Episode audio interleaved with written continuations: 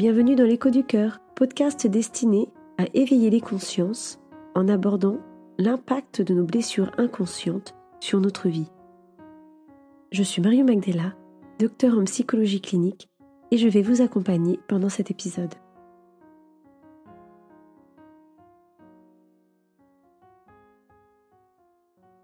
Bonjour à tous, nous nous retrouvons pour ce nouvel épisode de l'écho du cœur portant sur la blessure d'injustice. Si vous êtes concerné par cette blessure, ces suggestions vont peut-être résonner. Pourquoi je n'arrive pas à être aimé pour qui je suis alors que je fais tout bien comme il faut? Ou pourquoi est-ce que les autres réussissent toujours mieux que moi? Je n'ai décidément pas de chance. Ou bien encore, avec tout ce que je fais pour m'en sortir, pourquoi rien ne paye? Je ne dois pas le mériter, ce n'est pas juste. Alors, méritons-nous de recevoir l'amour ou l'abondance? Est-ce vraiment une histoire de chance ou de malchance? À mon sens, non. Mais comme vous le savez, en tout cas pour les personnes qui ont déjà écouté d'autres épisodes, nous attirons ce que nous vibrons. Alors, évidemment, il y a des situations tragiques qui ne peuvent que faire naître un sentiment d'injustice. Et j'ai bien conscience que ce que je vais dire va peut-être vous faire bondir ou générer de la colère. Mais si je veux vraiment être cohérente avec ce que je veux transmettre dans ce podcast, je dois bien exprimer ce que je ressens. C'est donc ce que je vous propose dans une première partie de cet épisode. Puis j'aborderai la situation de Nathan pour illustrer mes propos et je vous proposerai des exercices pour vous aider à vous libérer. Ce que nous pouvons vivre comme une injustice dans notre vie a un sens du point de vue de notre âme. Pour le dire autrement, ce qui est injuste ici dans la matière, dans ce que nous pouvons vivre dans cette incarnation, est juste sur un plan spirituel. Et comme je le disais, je comprends que ce que je dis peut paraître inentendable. Est-ce juste d'avoir été violé, abusé, maltraité? Ou est-ce juste les guerres, les génocides? Je me pose bien évidemment ici sur le plan de l'âme, notre âme s'incarne pour vivre des expériences pour notre évolution. Évidemment qu'il y a des situations abominables, dramatiques et injustes. Mais celles-ci ont un sens, toujours, pour notre âme, pour l'évolution de notre conscience collective. Et c'est par le chaos que nous transformons, que ce soit individuellement ou collectivement. Et notre responsabilité est de nous libérer du poids de ces blessures émotionnelles qui nous appartiennent ou qui appartiennent à nos aïeux. Alors, comment naît le sentiment d'injustice? Ce sentiment apparaît lorsqu'un enfant ne se sent pas apprécié à sa juste valeur. S'il se sent rejeté, ou s'il sent que ses proches attendent plus de choses de lui, il va nourrir un sentiment d'injustice. Et en grandissant, il va considérer qu'il ne reçoit pas comme il le mériterait. Alors parfois c'est le sentiment inverse. L'enfant peut avoir le sentiment de ne pas être digne de recevoir, de ne pas mériter ce qu'il reçoit de son environnement. Et pour faire face à ce sentiment d'injustice, il va se couper, se couper de ses émotions pour répondre aux attentes, aux exigences de son environnement, de ses parents. Et il va grandir en devenant un adulte perfectionniste qui fait tout bien comme il faut, en faisant le métier qui est attendu par sa famille, en répondant aux codes sociétaux afin d'obtenir une reconnaissance familiale et sociale, en étant apprécié de tous et surtout en gardant ses émotions bien bien bien au fond. Il va devenir irréprochable pour se sentir digne, digne de reconnaissance. Le problème, c'est que la personne va ainsi s'interdire de communiquer qui elle est vraiment, ses pensées, ses émotions, ses envies, en bref, la personne va se perdre dans le désir des autres et rompre avec son monde intérieur. Pour certains auteurs, cette blessure apparaîtrait lorsqu'un parent est autoritaire et du même sexe. De par mon expérience, cette blessure peut aussi apparaître avec le parent du sexe opposé, mais aussi auprès de parents narcissiques, dénués d'empathie pour leurs enfants, c'est-à-dire des parents qui ne sont pas en capacité de se mettre à la place de leurs enfants, d'écouter leurs émotions ou de ressentir leurs besoins. Ces parents sont plutôt des parents qui sont centrés davantage sur eux, sur leurs besoins, sur leurs propres émotions. Et l'enfant ne va donc pas se sentir compris, accepté tel qu'il est et reconnu à sa juste valeur. Il va aussi intérioriser que ce qu'il ressent n'est pas important et que seul ce qu'il montre compte, comme ses notes ou son comportement. L'enfant va alors s'adapter pour se sentir digne d'être aimé, et il va naître chez lui un sentiment d'injustice. Injustice de ne pas être respecté dans son intégrité, dans ce qu'il est vraiment.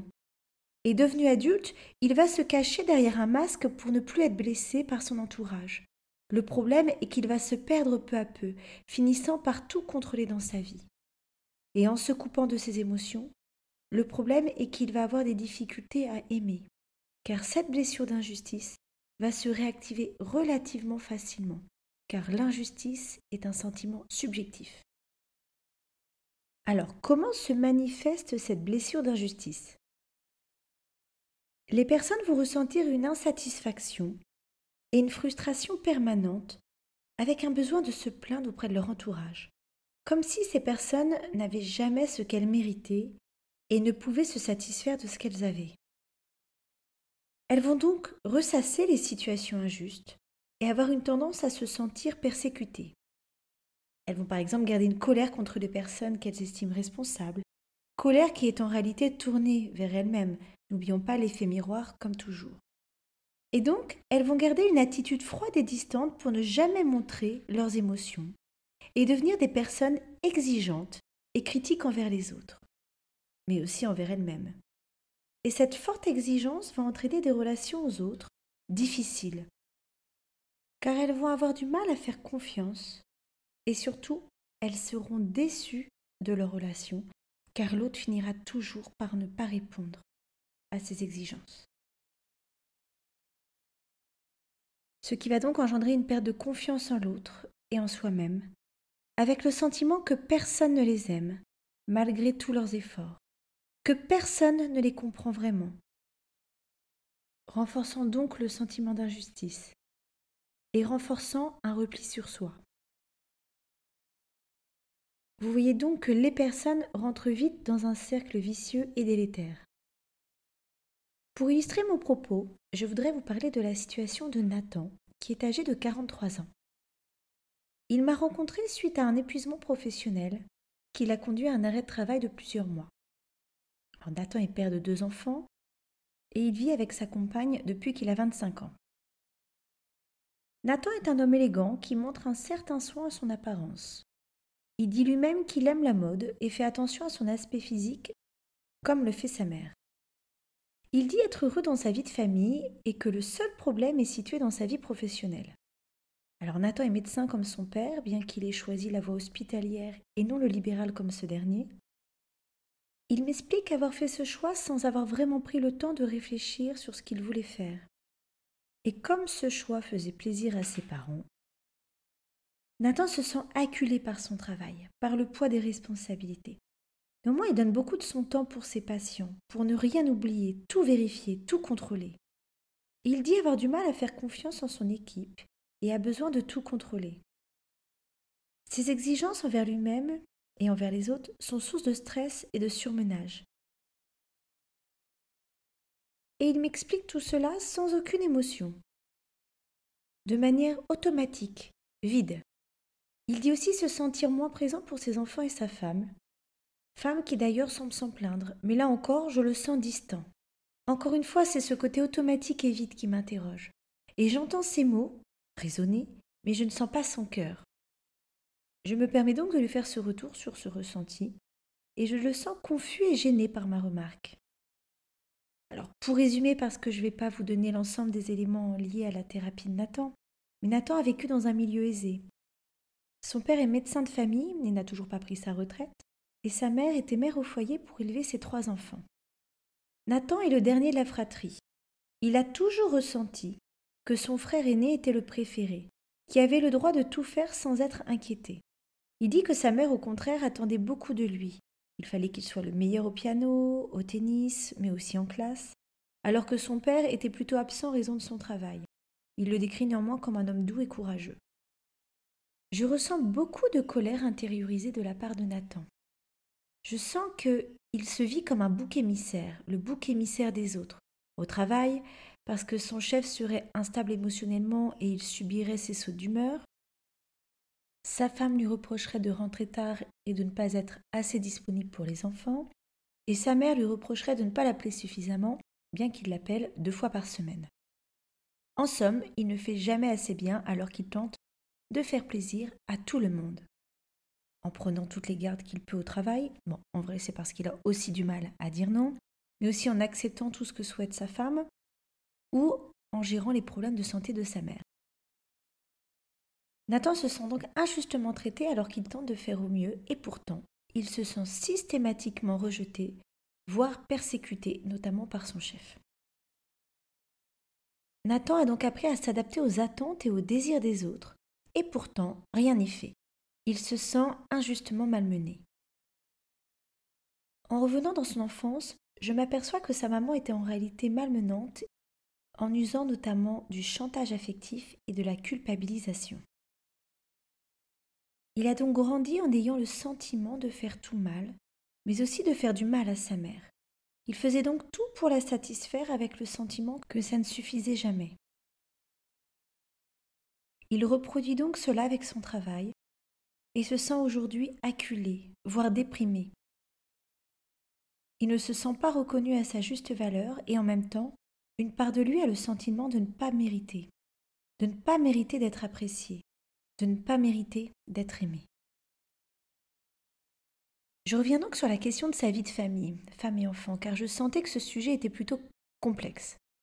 Au fur et à mesure de la thérapie, il pourra exprimer qu'il a fait un choix de raison pour faire plaisir à ses parents. La femme qu'il aimait ne correspondait pas aux attentes de ces derniers, et il a choisi d'y renoncer, de renoncer à cette femme, par peur d'être rejeté. Et là encore, Nathan n'a pu s'exprimer comme s'il n'avait pas le droit d'être qui il souhaitait, comme s'il ne pouvait pas être pleinement lui.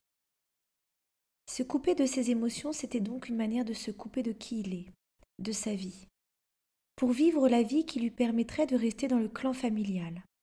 Dans le clan, on pense en groupe et non individuellement. Sortir du clan, c'est donc accepter de vivre pour soi en tant que personne et non en tant que membre du groupe.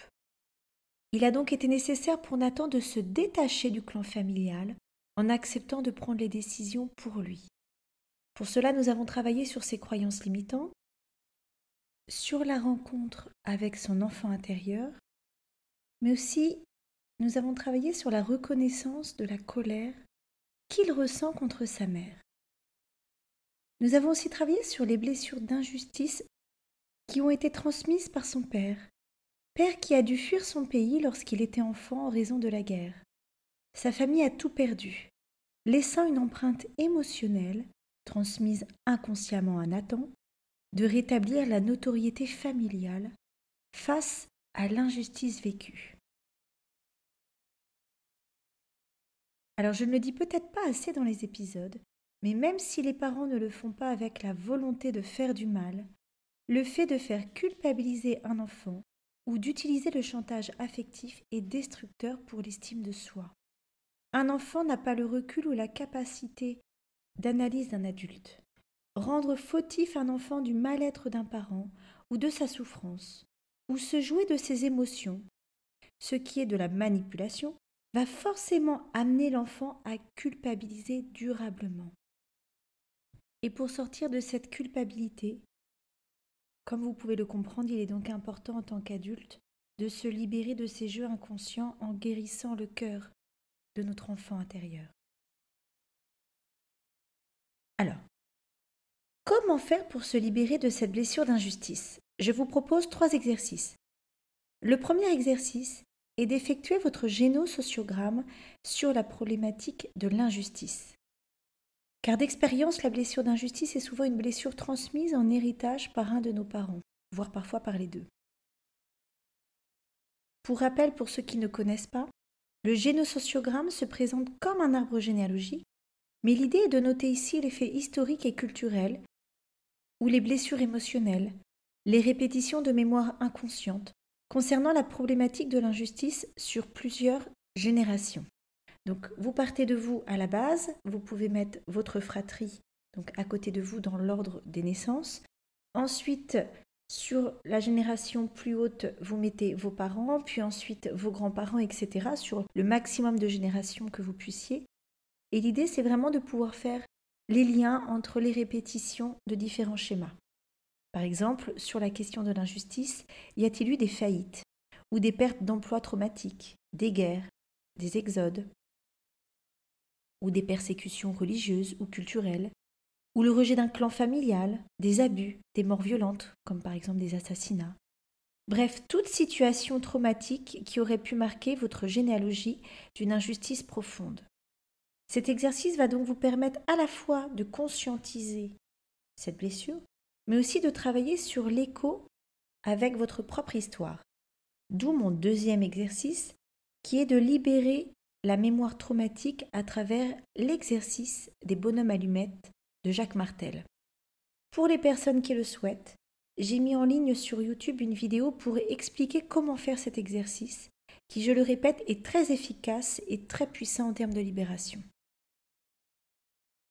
Pour ceux qui ne connaissent pas l'exercice des bonhommes allumettes, je dis pour ceux qui ne connaissent pas parce que j'en ai parlé à plusieurs reprises dans mes différents épisodes, mais si c'est le premier épisode que vous écoutez de l'écho du cœur, l'exercice des bonhommes allumettes permet de couper avec la croyance limitante, mais aussi avec la blessure émotionnelle. Il s'agit de couper avec le lien qui nous attache à cette croyance, qui nous attache à cette blessure émotionnelle, pour pouvoir libérer notre être de cette blessure. Donc je reviens par rapport à la dynamique de l'injustice. Donc vous pouvez utiliser par exemple les phrases que je vais vous proposer, l'idée étant que ce qui est important, c'est qu'elles puissent résonner avec vous et de ne pas reprendre mes phrases si celles-ci ne résonnent pas avec votre propre blessure parce que ce sera euh, à la fois inefficace et surtout ça ne viendra pas pleinement libérer la croyance qui vous fait souffrir. Je vous propose donc euh, trois phrases ce n'est pas juste, je n'y suis pour rien, c'est toujours moi qui prends. Ou bien encore, ce n'est pas juste, je n'y arrive pas alors que je fais tout pour réussir. Ou encore, ce n'est pas juste, je n'ai jamais de chance, je n'ai pas le droit d'être heureuse, je ne le mérite pas. Je rappelle, plus vous serez juste avec la croyance limitante qui vibre en vous, et plus vous pourrez libérer la blessure de votre enfant intérieur. L'idée est vraiment de pouvoir parler avec des mots d'enfant. Quand la phrase est trop compliquée ou qu'elle est trop cérébrale, ou si la phrase est trop en lien avec ce que vous vivez aujourd'hui en tant qu'adulte, mais pas suffisamment en résonance avec une blessure profonde, cela ne fonctionnera pas avec la même intensité. Ce qui ne veut pas dire que ça ne va pas fonctionner, mais plus vous allez aller à l'origine de la blessure à l'origine de ce qui fait mal à votre enfant intérieur, à ce qui le fait souffrir, et plus vous pourrez pleinement vous libérer. Et enfin, troisième exercice, comme je vous l'ai dit, la blessure d'injustice amène une impossibilité pour la personne d'exprimer qui elle est pleinement. Elle va donc se couper de ses émotions sans pouvoir les communiquer, ce qui entraîne donc un déséquilibre émotionnel dans notre gorge, plus exactement notre chakra-gorge. Il est donc nécessaire d'apprendre à communiquer ses émotions, ses ressentis aux autres, sans avoir peur d'être rejeté pour qui nous sommes. Deux options donc d'exercice. Soit une lettre à votre enfant intérieur pour lui exprimer avec empathie votre colère ou votre tristesse, ou autre, selon votre ressenti bien sûr, Colère ou tristesse de voir que cet enfant a dû se couper de ses émotions pour plaire, pour répondre aux attentes de son environnement, par peur d'être rejeté, exclu du clan.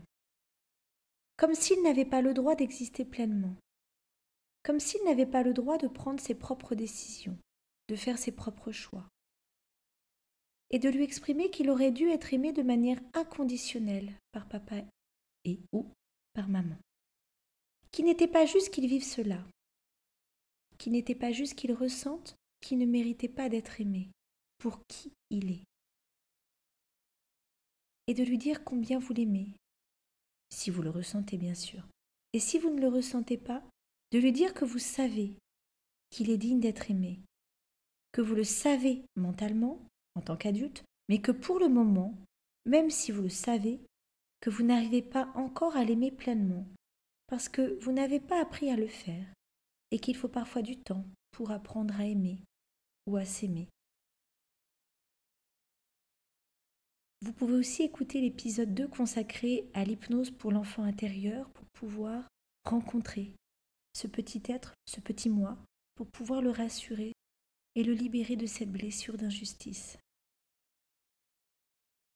Car plus vous irez l'écouter avec empathie, plus vous le regarderez avec un amour inconditionnel et plus vous l'autoriserez à exister pleinement pour lui en parallèle, vous pouvez également travailler sur votre chakra-gorge, qui est le lieu de l'expression de soi, le fait de pouvoir communiquer aux autres qui nous sommes pleinement. Pour cela, vous pouvez faire un travail de méditation ou également écouter le son âme qui permet d'ouvrir le chakra-gorge. Vous pouvez également chanter ou oser vous exprimer pour que ça puisse également ouvrir votre chakra-gorge. Voilà pour l'épisode 16 de euh, L'écho du cœur, dédié donc à la blessure d'injustice. Je me permets de rappeler que toutes nos blessures émotionnelles peuvent avoir un impact sur notre santé physique et psychologique lorsqu'elles ne sont pas libérées, car nos blessures bloquent notre énergie de vie. Donc n'hésitez pas à prendre le temps de faire ces exercices. Je sais que c'est parfois coûteux en termes d'énergie, en termes de disponibilité, mais je vous assure qu'une fois qu'on arrive à se libérer, la vie devient beaucoup plus légère. Donc si vous le souhaitez, vous pouvez me suivre sur Instagram et découvrir mon livre Les aventures d'Oura à la rencontre des chakras qui donne des outils concrets pour éveiller la conscience des enfants et également des enfants intérieurs. Et je vous retrouve bientôt pour un nouvel épisode de l'écho du cœur qui portera sur un thème en lien avec notre chakra du troisième œil. Toujours pour poursuivre hein, sur le volet des chakras, sur le thème de l'intelligence intuitive et cognitive. Comment suivre notre intuition quand notre mental prend toute la place.